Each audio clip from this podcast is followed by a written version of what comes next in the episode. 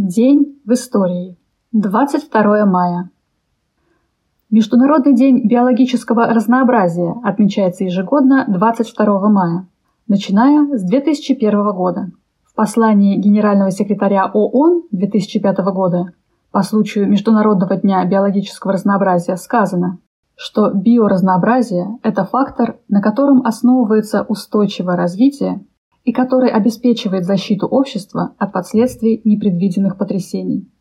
С точки зрения марксизма, проблемы экологии не будут решены, пока капитализм остается на планете Земля. Цель капиталистического производства – прибыль. И на пути к прибыли капиталисты будут уничтожать природу, страны и людей. Противоположность этому цель коммунистического производства – обеспечение полного благосостояния и свободного всестороннего развития всех членов общества – а это возможно только при хорошей экологической обстановке. Только диктатура пролетариата предотвратит разрушение экологии. 1856 год. В Москве основана Третьяковская галерея. Русский предприниматель и меценат Павел Михайлович Третьяков купил две первых картины для своей коллекции «Искушение» Шильдера и «Стычка с финляндскими контрабандистами» Худякова. В 1918 году галерея получила статус национального достояния, а музейная экспозиция начала пополняться за счет национализированных частных коллекций из дворянских усадеб.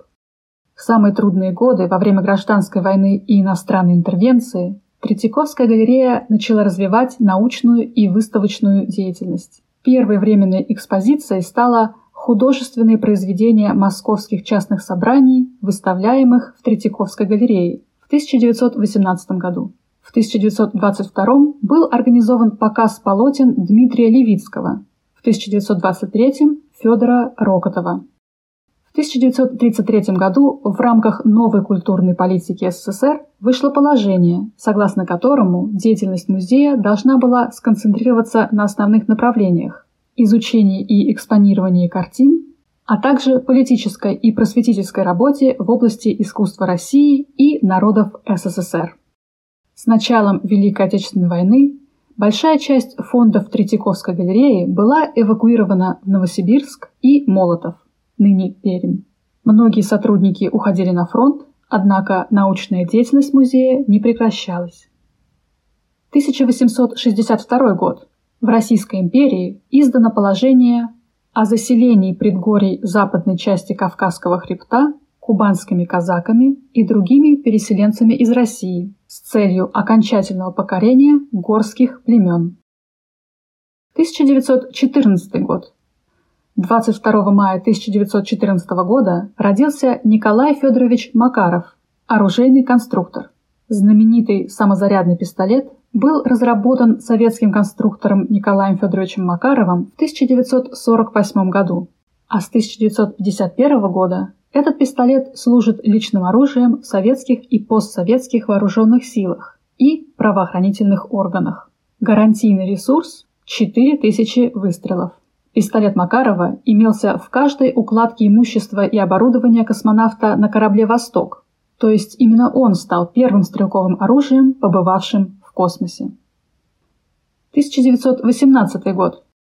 22 мая 1918 года в ряды РККА вступил полковник старой армии, после ее демобилизации недолго проработавший секретарем суда Борис Михайлович Шапошников, впоследствии начальник генштаба и маршал Советского Союза.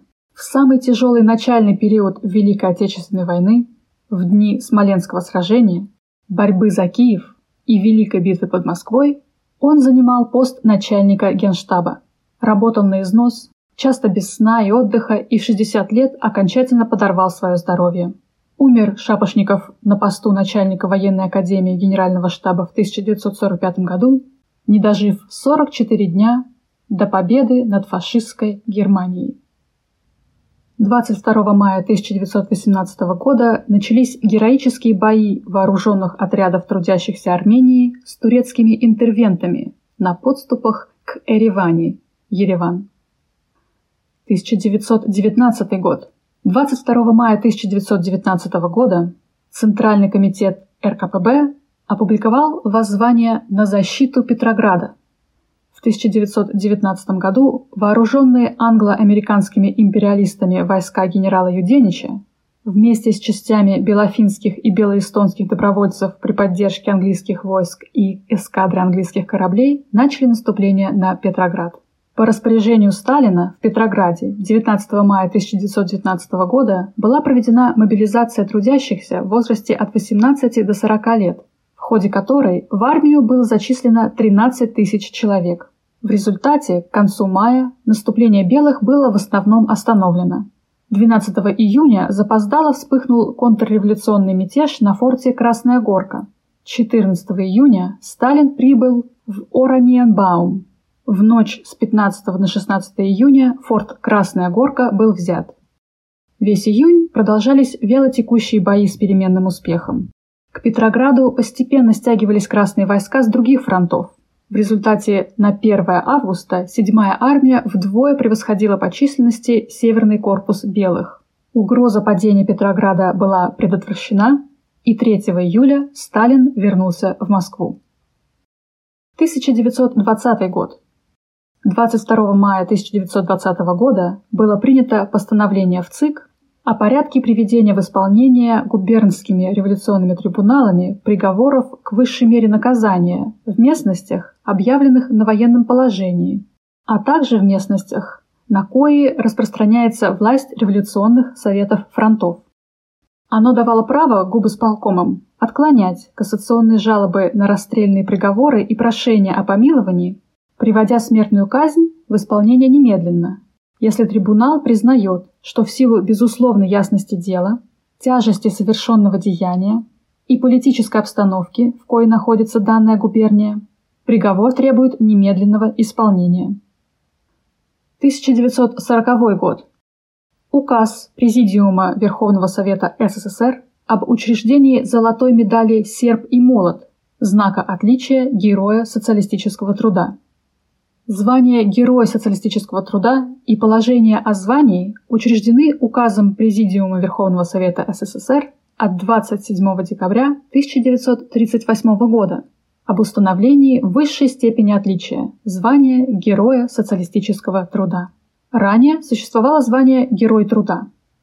Текст положения гласил – Звание Героя социалистического труда является высшей степенью отличия в области хозяйственного и культурного строительства и присваивается лицам, которые своей особо выдающейся новаторской деятельностью в области промышленности, сельского хозяйства, транспорта, торговли, научных открытий и технических изобретений проявили исключительные заслуги перед государством, содействовали подъему народного хозяйства, культуры, науки, росту могущества и славы СССР. Согласно положению, герою социалистического труда вручались орден Ленина и грамота Президиума Верховного Совета СССР.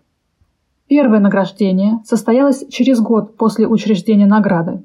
20 декабря 1939 года звание Героя социалистического труда присвоено Иосифу Виссарионовичу Сталину в честь его 60-летия и за исключительные заслуги в деле организации большевистской партии, создания советского государства, построения социалистического общества в СССР и укрепления дружбы между народами Советского Союза. Число героев социалистического труда составляет 20 613 человек. Из них больше всех работников сельского хозяйства – 12 441, промышленности 4856 и строительство 1076. Вторым героем социалистического труда стал Василий Алексеевич Дегтярев, третьим – Федор Васильевич Токарев, оба конструкторы стрелкового оружия.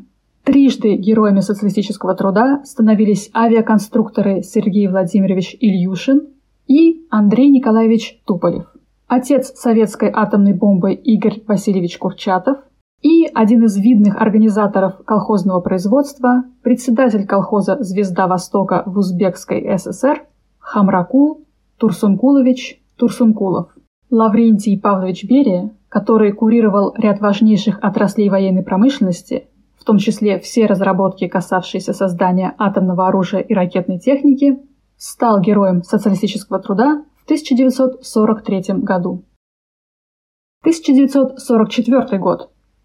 22 мая 1944 года СССР заявил о признании польского народного правительства Краевой Рады Народовой, созданного при участии Польской рабочей партии в качестве представительства польского народа.